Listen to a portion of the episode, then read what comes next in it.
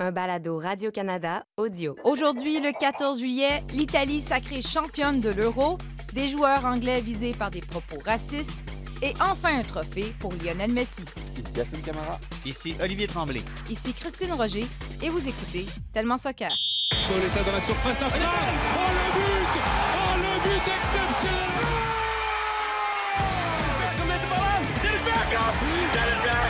Beautiful magisterial Barcelona. When the seagull follows the trawler. It's Shabalala. Goal Bafana Bafana. Pirlo ancora Pirlo di tetto Pirlo Caudi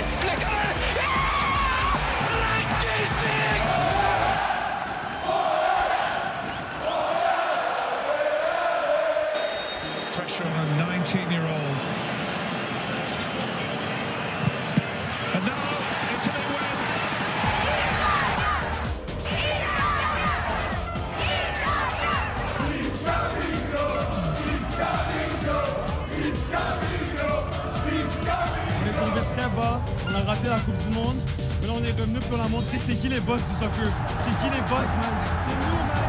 We're back, baby. We're back.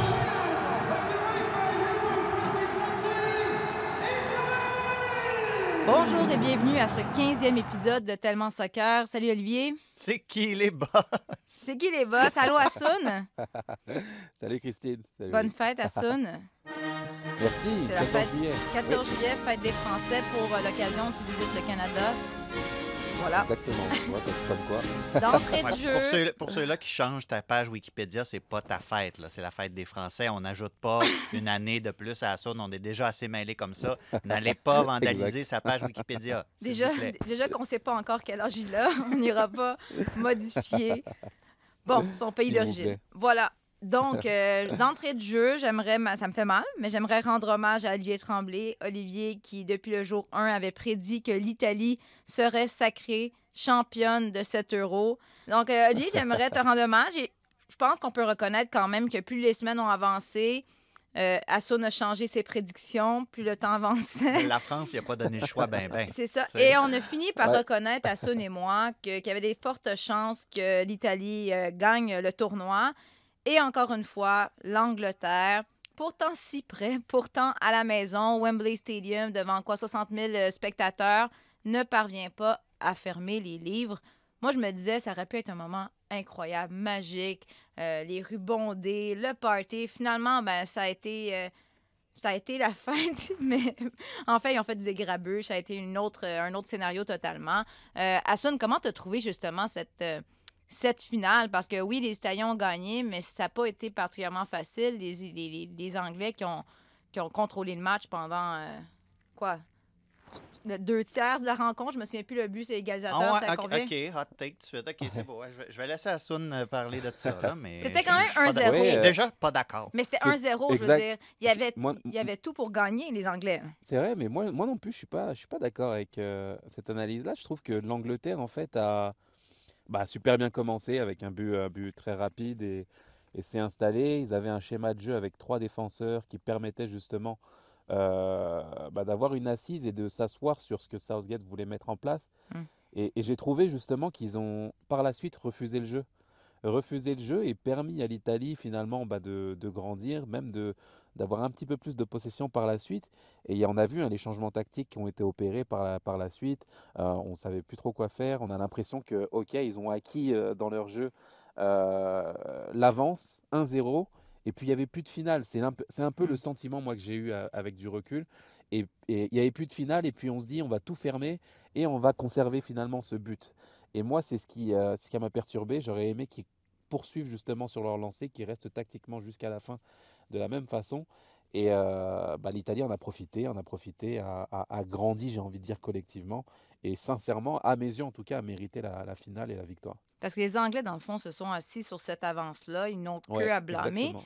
Mais même à ça, ils se sont retrouvés en, au tir au but. Puis il y avait l'occasion encore de remporter cet euro-là, même si peut-être n'ont pas bien maîtrisé les 90 euh, ou même la prolongation. Mais là, on a vu trois pénalties ratés par Bukayo Saka, 19 ans, Sancho, 21 ans, Rashford, 23 ans. Oli, ça fait mal. Et moi, je suis un peu inquiète parce que trois jeunes joueurs comme ça, c'est pas les premiers là, à rater un penalty dans un moment important. Mais là, est-ce qu'ils ont la maturité pour se relever de cet événement-là et faire face aux, aux critiques? Ben, d'une part, j'ai euh, aimé l'attitude, même si on, je pense qu'il a ses torts et puis je pense qu'il devra faire un petit examen de conscience sur la manière dont il a géré son match. Garrett Southgate, le sélectionneur d'Angleterre, qui insiste sur l'unité de cette équipe-là. Puis on, on parle d'unité, tout ça, c'est un- une expression un peu galvaudée des fois, mais je pense que dans le contexte particulier de l'Angleterre, où est-ce que puis on, on- on va en parler plus tard dans le balado, où il y a des, le, le tissu social qui se déchire un peu parfois. Euh, je pense que c'est important de mettre l'accent là-dessus, puis de justement pas parler spécifiquement d'un Rashford ou d'un Sancho ou d'un Saka, mais de parler d'unité, puis de dire que ces gars-là vont avoir le soutien de tout le monde. Garrett Southgate, lui, puis on en a déjà parlé dans des balados Mm. précédents, il avait raté le seul penalty. euh, c'est lui qui était le seul à avoir raté un penalty Ouais, dans la séance de la demi-finale en 96 à domicile encore. Puis, euh, puis je pense que c'est- le Daily Mirror ou le Daily Mail, peu importe, un daily, un des quelconques daily qui avait euh, euh, organisé une entrevue avec le prince William et Garrett Southgate. Puis Southgate qui disait que même 20, 25 ans plus tard, je veux dire, il y a une part de responsabilité qui reste avec lui de cet événement-là. Gareth Southgate, the defender. It's been saved.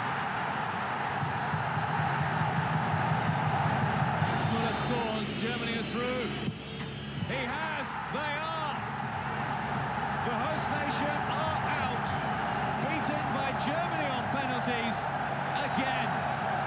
There had to be somebody whose night would be spoilt in a penalty shootout. That somebody is Gareth Southgate. C'est un moment, ça, professionnellement, c'est le moment le plus dur de la vie de Garrett Southgate, du moins pe- peut-être jusqu'à dimanche soir, je ne sais pas. Il ne s'est pas prononcé nécessairement là-dessus.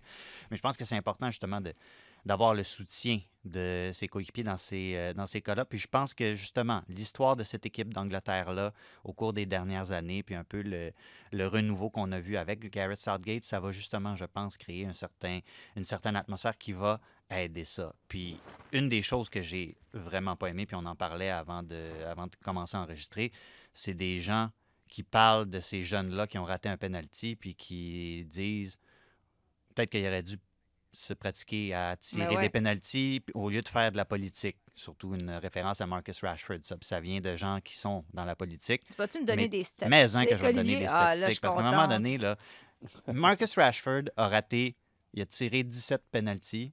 J'ai recensé du- moins 17 penalties de Marcus Rashford. Il en a manqué deux. Puis il avait marqué en tir de barrage à la Coupe du Monde de 2018. Il avait marqué en tir de barrage, ça fait pas longtemps, finale d'Europa League euh, contre Villarreal. C'était la première fois qu'il ratait un penalty en tir de barrage Mm. à ce niveau-là. Sancho, il en a raté un penalty dans sa carrière, puis il avait marqué dans les trois autres séances de tir de barrage auxquelles il avait participé. Saka, il avait été deux fois en tir de barrage, il avait marqué les deux fois. À un moment donné, il faut, faut peut-être Je pense pas que c'est un tourner problème. la langue dans sa bouche avant de parler, là, Ouais. puis le- stick to politics aussi. Je pense pas que c'est un problème de, de pratique, mais tu sais, on espère quand même que ces trois jeunes-là vont être bien entourés, bien épaulés, parce que Southgate dit encore qu'aujourd'hui, il y a une amertume, que ça l'a marqué, puis ça le hante d'avoir raté ce, ce penalty.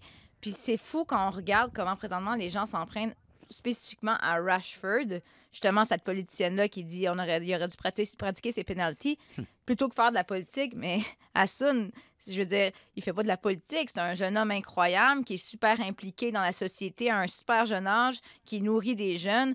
Je veux dire, s'en prendre à un gars comme ça, c'est complètement ironique. Super ironique, très facile aussi. Euh, je pense que c'est une sorte de retour de flamme qu'on essaye de lui, de lui envoyer, mais c'est normal. Enfin, c'est normal. Dans le, le monde du foot, au haut niveau, il y a tellement de dramaturgie, mais là, on arrive à, j'ai envie de dire, à un paroxysme. Tu sais, euh, l'Angleterre était prête à, à, comme tu l'as dit, à accueillir la coupe. La reine était prête, David, David Beckham était prêt. Euh, je veux dire, tout le monde Tom tout le Cruise monde était prêt en prêt. tribune. Exactement, tout le monde était prêt pour, euh, pour faire la fête et forcément, bah, euh, l'espoir était si grand que la déception est, si, haute aujourd'hui. Et donc, il faut s'en prendre, il faut trouver des coupables. Tout comme en équipe de France, on, s'acharne à une moindre mesure à Kylian Mbappé aujourd'hui. Bah, Rashford, euh, bah, c'est la cible aujourd'hui et malheureusement, euh, c'est le, foot qui veut ça. Mais j'ai vu son message sur Instagram où il a, réagi justement sur les, propos qui- euh, qui le touchait. Oui, parce qu'il faut Euh, dire qu'au-delà, du, excuse-moi, au-delà du fait qu'ils ont raté les pénalties, les trois Ouais, jeunes hommes, oui, sont jeunes, mais sont aussi trois hommes de couleur. Et là, ils ont été la vrai. cible de propos racistes assez incroyables qu'on a pu lire sur Ça les réseaux des- ça a sociaux. pris quelques secondes après le penalty raté de Saka, puis leur compte Instagram était C'est ça. inondé de commentaires comme Et ça. là, vas-y, Hassan, tu disais, oui, c'est ça, Rashford, là, il est sorti sur les réseaux sociaux. Et, et je l'ai trouvé très fort. Dans ses mots, euh, j'ai trouvé très mesuré. euh, j'ai trouvé très, très euh, euh, punché euh, si peu de temps après cette finale, en fait.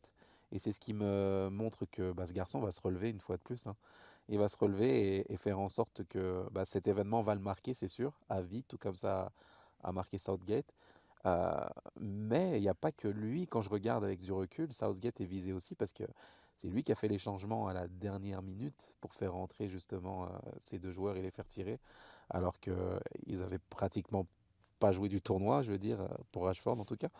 Et, euh, et de l'autre côté, bah, je pense à Mourinho qui a fait une intervention et qui dit mais où sont passés les cadres qui étaient censés euh, tirer euh, ce type de penalty, laissant penser qu'on a envoyé les, les jeunes au charbon entre guillemets Ouais. et, et d'être aujourd'hui fusillés. Donc forcément, ça va être un, ça, ça, il va avoir un impact collectif. Mais je pense vraiment que ces garçons ont le caractère en fait pour se relever. En tout cas, c'est tout ce que j'espère pour eux parce que tous les, d'un côté sportivement, je veux les voir se relever, et de l'autre côté, c'est dans la défaite qu'on voit aussi l'aspect d'une société. Et sincèrement, les mots et les termes racistes qui ont émergé de cette finale-là sont juste immondes et, euh, difficiles à voir et, à gérer aussi. Pour ceux qui connaissent pas vraiment le, personnage qui est Ma- Marcus Rashford, Marcus Rashford, c'est. Il a donné 50 000 livres à des enfants. Il lutte pour. Il a donné 200 000 déjeuners à des, jeunes défavorisés pendant la pandémie. Il a amassé, écoute, 3 millions, de l'argent pour fournir 3 millions de repas dans les écoles en Angleterre. Donc, c'est quelqu'un qui, qu'on admire beaucoup, qui est très admiré, qui est très impliqué. Mais il ne faut pas oublier qu'il est très, très jeune. Rashford, il a quoi, 23 ans seulement. Donc, euh, on a parlé des propos racistes, mais là, ça a dégénéré. Comme on a dit, c'était 60 000 personnes dans le stade, mais il les rues étaient bondées à Londres. Et là, ben, l'UEFA a ouvert une enquête pour analyser les actes de vi- violence qui ont eu lieu euh, avant, pendant et après la, finale. Bon, entre autres, il y a des partisans qui sont rentrés dans Wembley Stadium sans billet. On a eu l'hymne national euh, italien. Euh, il y a un partisan qui est sauté sur le terrain pendant le match. Il y a des objets qui ont été lancés en direction des joueurs. On a souvent parlé de l'UEFA euh, dans les dernières semaines, qui avait parfois l'occasion de s'imposer, euh, de mettre son pied à terre. Oli, euh, bon, est-ce que, vous pensez que l'UEFA va sanctionner la fédération anglaise? Puis là, je parle plus que, tu sais, ils ont été sanctionnés après la demi-finale. Ils ont reçu une amende de 30 000 euros. donc, on, s'entend que c'est pas très... Fait pas mal, hein? Ben, je, crois plus à, à ce genre de sanctions-là que. Parce que là, on parle de, on parle de trucs de sécurité et tout ça. Euh, si c'était une question de, racisme, de sexisme, de d'enjeux vraiment social comme ça, dont on parle beaucoup dans notre monde, là, j'y croirais moins. Je pense que l'UEFA, justement, a moins peur de se mouiller pour des enjeux de sécurité parce que, justement, on n'est pas dans les, les sujets délicats comme ça. Je fais pas entièrement confiance à l'UEFA. Je pense qu'on a déjà établi ça. Mais je pense que c'est justement un, un- dossier moins pimenté un peu. Cela dit, j'espère que ça va être fait justement parce que ça fait tellement longtemps en plus qu'on parle de, de- de- ah, l'Angleterre, puis c'est c'est donc organisé là-bas, puis tu sais, c'est un, un pays qui connaît ça, le soccer, puis il y a beaucoup de matchs à tous les week-ends, puis etc. Puis ça serait le temps qu'il accueille quelque chose, puis ça va bien se passer. Non, ça s'est pas bien Mais passé. parce ça s'est que pas bien passé, puis il va falloir qu'il y ait quelque chose qui... se- Il va falloir qu'il y ait, un- encore une fois, on parle d'examen de conscience, euh, il y en a un à faire de ce côté-là aussi. Là. Oui, parce que l'une des sanctions possibles, c'est un peu euh, ce qu'on a vu avec les, partisans euh, mexicains, si je ne me trompe pas. Euh, bon, la Mexique n'aura pas de partisans pour ses prochains matchs à cause de, chants homophobes. Ça pourrait peut-être être le même type de sanction du côté de l'Angleterre. Parce que, tu sais, c'est pas la seule nation qui est comme ça, mais force est d'admettre que vraiment, j'ai envie de dire une culture archaïque un peu des fois au sein des partisans, partisans anglais, tu sais, des propos déplacés, c'est quelque chose de très récurrent dans les stades anglais. Puis Assun, qu'est-ce que ça va prendre pour que finalement euh, il y ait un vent de changement, euh, comme tu dis Olivier, un examen de conscience? Franchement, c'est compliqué. C'est compliqué parce que bah, historiquement, c'est vrai que euh, le, le hooliganisme euh, avait une grande part justement dans, dans l'entourage du monde footballistique. On a essayé de le balayer en, en augmentant les prix dans les stades, mais les réseaux sociaux sont là aujourd'hui et, et, et j'ai pas envie de dire que c'est seulement les hooligans parce que franchement, avec le nombre de messages qu'ils ont reçus, sincèrement, c'était juste euh, incroyable, il faut le dire. Donc, euh, comme je l'ai dit, c'est dans la défaite qu'on voit justement les, euh, mots MAUX de la société. Parce qu'en cas de victoire, bien entendu, on, on les aurait portés très très haut. Ils auraient même été anoblis, je pense. Euh, mais euh, là, ils ont loupé. Et on vise trois jeunes euh, noirs qui subissent finalement les foudres d'une société aujourd'hui, enfin d'une partie de la société, pardon. Et, et- et c'est difficile à voir, c'est difficile à entendre aujourd'hui en 2021. Et pour répondre à ta question, qu'est-ce qu'il faut faire? Sincèrement, je sais, je sais plus en fait. Et je crois que c'est ce qui m'inquiète le plus, c'est que euh, on a l'impression que toutes les mesures ont été prises, qu'on essaye de combattre le racisme à tous les niveaux, que des, campagnes euh, sont faites, on essaye de, de- de communiquer à ce niveau-là, d'éduquer les gens.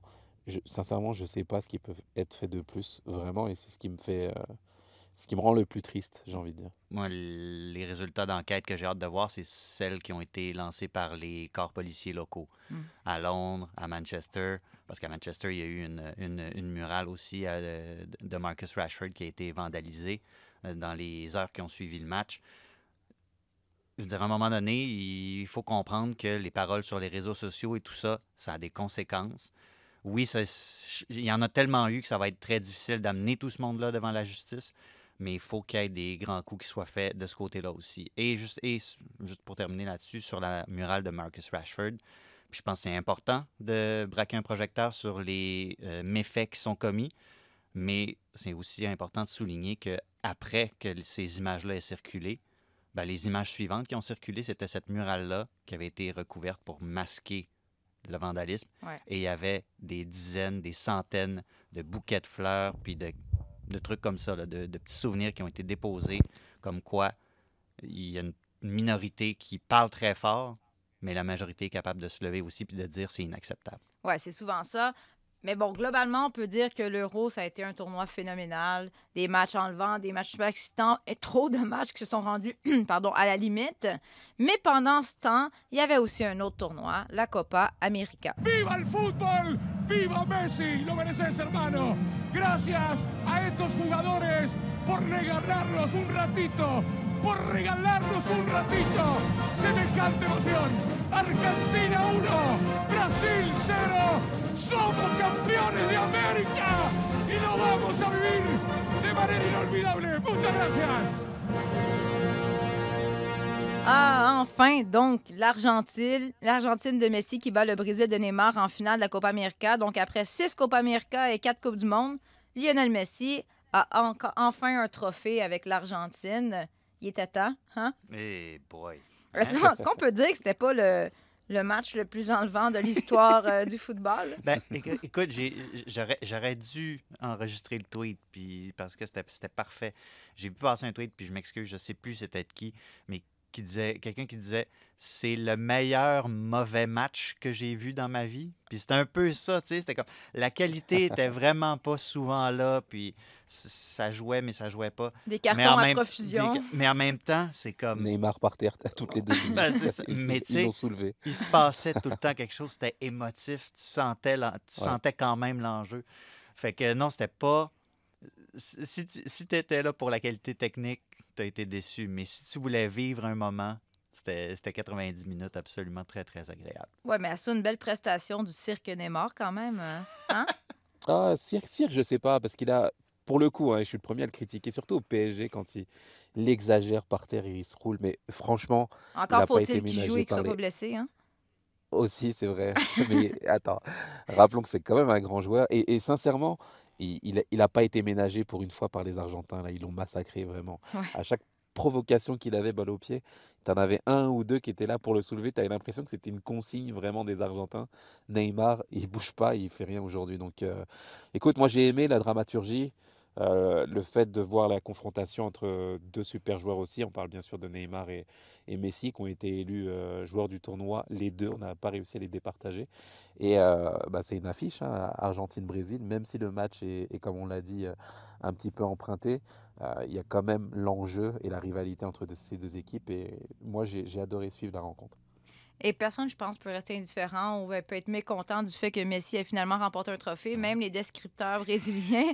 Olivier et moi, on écoutait ça, puis on se disait, on va, on va écouter la description brésilienne, voir s'ils sont tristes. Oli, pas pantoute. Euh, non, c'était vraiment étrange. Je m'attendais à.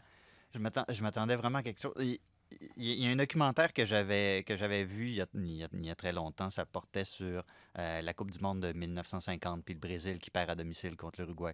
Puis le descripteur brésilien de cette rencontre-là expliquait comment il y avait, quand le deuxième but de, de, de l'Uruguay était rentré, comment il avait dit Gol de Uruguay de manière, genre, avec sept intonations différentes. J'étais comme, OK, là, j'avais des attentes. Je me disais, OK, il va se passer quelque chose à la fin du match.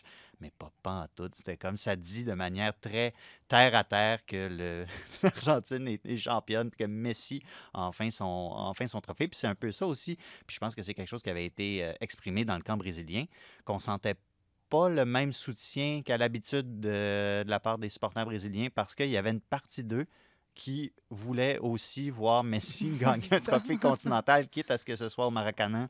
Fait que c'était- un peu étrange. J'étais extrêmement déçu de la description de, de- de la fin du match par les, les Brésiliens, tandis que du côté argentin, ben ça, c'était c'était formidable. Ouais. On remercie Dieu, on remercie Diego, on remercie Messi. C'est génial. Donc là, terminé l'Euro, terminé la Copa América, il y aura la Gold Cup euh, Canada qui participe et il y a les Jeux olympiques euh, qui débutent la semaine prochaine. Petit mois de juillet, hein? Petit mois de juillet, de notre côté, tellement soccer, on va prendre une pause jusqu'à la fin du mois d'août parce que, bon, les Jeux olympiques nous accaparent pas mal. Et le tournoi euh, de soccer olympique débute le 21 juillet. 16 pays du côté des hommes, 12 du côté des femmes. À Rio, euh, je rappelle que le Brésil avait gagné du côté des hommes, l'Allemagne chez les femmes et nos Canadiennes avaient terminé en troisième place. Euh, les garçons ne seront pas là du côté du Canada. Ils ont raté leur qualification. Euh, Oli, est-ce que tu crois aux chances de, de l'équipe canadienne de- d'améliorer leur sort, au moins d'avoir une médaille de bronze, mais est-ce que- est-ce qu'elles peuvent faire mieux, tu penses? Écoute, C'est dur Ouais, à dire parce que. c'est- C'est dur à dire. Comme, comme l'euro, un peu, tu sais, on en parlait, faire des prédictions, c'est difficile dans un format de tournoi qui est un peu atypique, où tu as des équipes de troisième place qui, euh, bon, ça glisse à travers tout ça, puis tu sais pas qui va affronter qui, puis ça dépend de toutes sortes de facteurs. Euh, cela dit, la mission est assez claire. Je veux dire, quiconque a écouté Beth Priestman parler depuis des mois sait qu'elle veut changer la couleur de la médaille. C'est l'expression qu'elle répète chaque fois. Ouais, ouais. T'as déjà entendu quelqu'un dire euh, nous, notre but, c'est de ne pas gagner de médaille? On parle de mots, là. Je te parle de manière de s'exprimer. Dans, mon- dans mon oreille, là, Jacques-Alexis dit tout dépend d'Evelyne Vient. Euh, oui, aussi, parce que hein, ça, ça non plus, on n'en a pas assez parlé d'Evelyne Vien. Tellement non, mais, non, mais tellement bien. Mais euh, non, je, pense qu'il y, y a quand même un, un coup à jouer pour le, pour le Canada. On envoie une- quand même une, une belle équipe à Tokyo. Euh, c'est un groupe qui est quand même pas facile, là, avec le, le Japon, Grande-Bretagne, le Chili, euh, qui va peut-être faire figure de petit pousset dans tout ça. Euh, mais ça va être difficile. Puis après ça, je veux dire, c'est difficile d'éviter une de ces grandes équipes comme la Suède ou les États-Unis. Tu sais, je, je, vois pas. Je vois pas de scénario où on croise pas une de ces deux équipes-là, on dirait. Ça va être très difficile de les éviter. Et, euh, mais bon, une fois, une fois rendu en demi-finale, c'est sûr que tout peut arriver. Mais ça va être euh, un- Changer la couleur de la médaille, ça va être difficile. là, Ça va être un que, tournoi euh, euh, super relevé. Là, si vous regardez les matchs de la WSL pendant les Jeux oui. olympiques, vous allez voir qu'il manque euh, la majorité des joueuses euh, présentement. Les Marta seront là, les meilleures joueuses suédoises, les, les Américaines, je veux dire, Ouais. honnêtement. D'emblée, on n'a pas le choix de dire que les Américaines partent grandes favorites pour ce tournoi avec les Alex Morgan et Cindy Leroux et compagnie. Ben, et aussi, du côté, du côté des femmes, ils n'ont pas leur, leur limite de 23 ans et moins. Donc, euh, toutes les Mm. meilleures joueuses sont là. Du côté des hommes, ben, le Canada n'y sera pas. Euh, que Hassoun pourquoi en parler? Ah, pourquoi en parler? Non, mais dans- c'est sûr que d'emblée, souvent, ben, quand on parle de jeunes joueurs, on attend souvent le Brésil, mais euh, est-ce qu'il y a un pays en particulier, en particulier Hassoun, que toi, tu vas surveiller euh, pendant les Jeux olympiques? Oui, euh, bah, pour revenir sur la, les, les filles, déjà, Ouais. moi je trouve que c'est un bon signe finalement qu'il y ait une homogénéité finalement et qu'on se pose la question de savoir qui peut gagner. Alors que euh, Ben, pendant longtemps, 15 c'était Canada, États-Unis, puis c'était tout. Là. C'est ça, c'est ça, exactement. Et je trouvais que ça, ça, ça donnait un certain désintérêt globalement, j'ai envie de dire, sur la, la compétition. Là, je trouve super intéressant et c'est bon signe finalement pour le, pour le soccer euh, féminin euh, de se poser la question et, et, et de voir qu'il y a des, des, des qui émergent. Donc ça, c'est génial. Et pour les garçons, ben, bien sûr, on est, on est déçus de ne pas voir le Canada. Ça aurait été génial finalement de les, de les voir. euh, à ce niveau-là, mais, euh, mais bon, la qualification est passée à côté. Et, bien entendu, bah, comme à la, comme à l'Euro, c'est l'équipe de France que j'ai envie de voir. Dédé C'est l'équipe de. France qui a. Oui, exactement. Et je trouve ça intéressant. Euh, ils ont été chercher euh, Florian Thauvin et, et Gignac. Euh, Légende de Newcastle, pour, euh, Florian Thauvin, il faut le rappeler. oui, c'est ça. pour accompagner euh, les jeunes. Et je trouve ça intéressant et, euh, et, et bien sûr euh, ben, très très fort au niveau euh, du, du- du recrutement de Gignac pour cette compétition-là parce que s'exiler au Mexique et être euh, rapatrié entre guillemets pour un tournoi comme ça, c'est gage justement d'un retour. Euh, du fait qu'il a beaucoup donné pour ce maillot-là et qu'on on a envie de le récompenser d'une certaine façon. Donc euh, ça va être intéressant à suivre et avec l'équipe qu'ils ont aussi, euh, parce qu'il faut le dire, hein, il y a des équipes comme l'Olympique lyonnais, comme le Stade rennais par exemple, qui ont refusé d'envoyer leurs joueurs en équipe nationale pour les, pour les JO. Et je trouve que c'est un manque de respect par Mm. rapport à la compétition, au fait finalement de, de- de- de voir tout ce que les JO ont apporté à la France en termes de rayonnement, je veux dire. euh, et de voir des équipes refuser de donner des joueurs de cette façon-là, bah, j'ai trouvé ça scandaleux.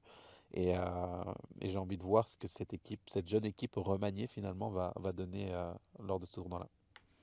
Donc, Assun, sans grande surprise, prédiction chez chez les femmes, la France, et chez les hommes, la France. Exactement. Oli, Allez les Bleus. Oli, toi, le Canada, on dit, on, tu y crois, une médaille? Ca- Canada médaille, c'est ça ma prédiction. Ouais, je, me, mais- je me lance pas sur le. Pas la je- couleur, Je ok. me lance pas sur la couleur. Je me Ouais, lance ben moi, je absolument pense pas qu'ils sur vont la chercher couleur. une médaille, mais j'ai pas le choix de dire que les Américaines, je pense, vont remporter la, la médaille d'or. Euh, c'est à Ah ouais. surveiller. Donc, je, le- je le disais, pendant les Jeux olympiques, ben, on va prendre une pause. Nous, on va être de retour officiellement le 30 août. Euh, Assun, je présume que pendant les Jeux olympiques, tu vas parfois parler de soccer euh, à l'antenne, mais sinon, c'est où on, peut te voir, qu'est-ce que tu vas faire pendant les Jeux olympiques euh, pour Radio-Canada?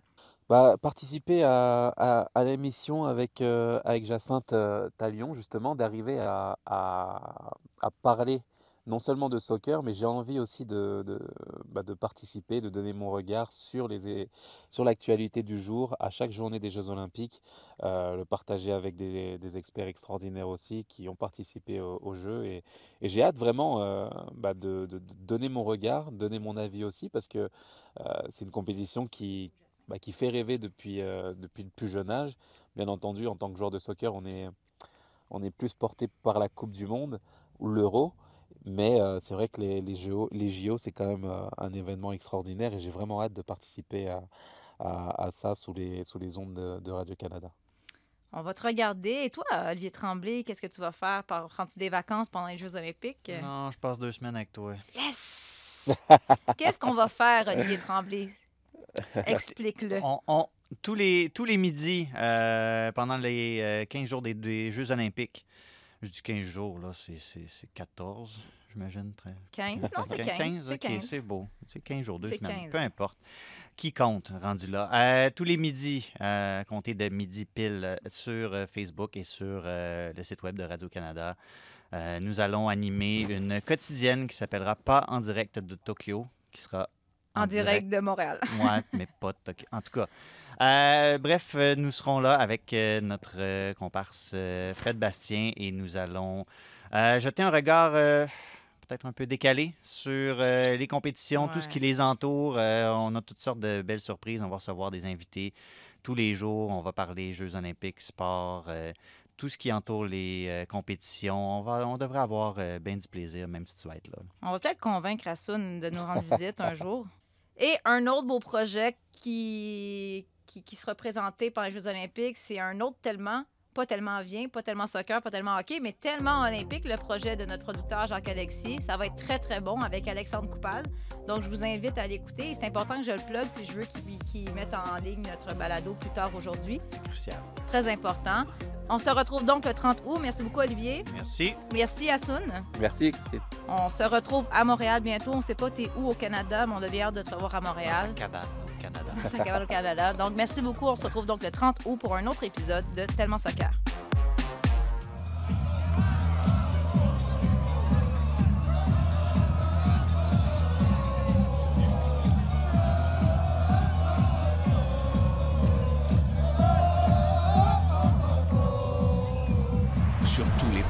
Et sur tous vos appareils. Radio-Canada Sport. Écoutez les meilleurs balados sur l'application Radio-Canada Audio.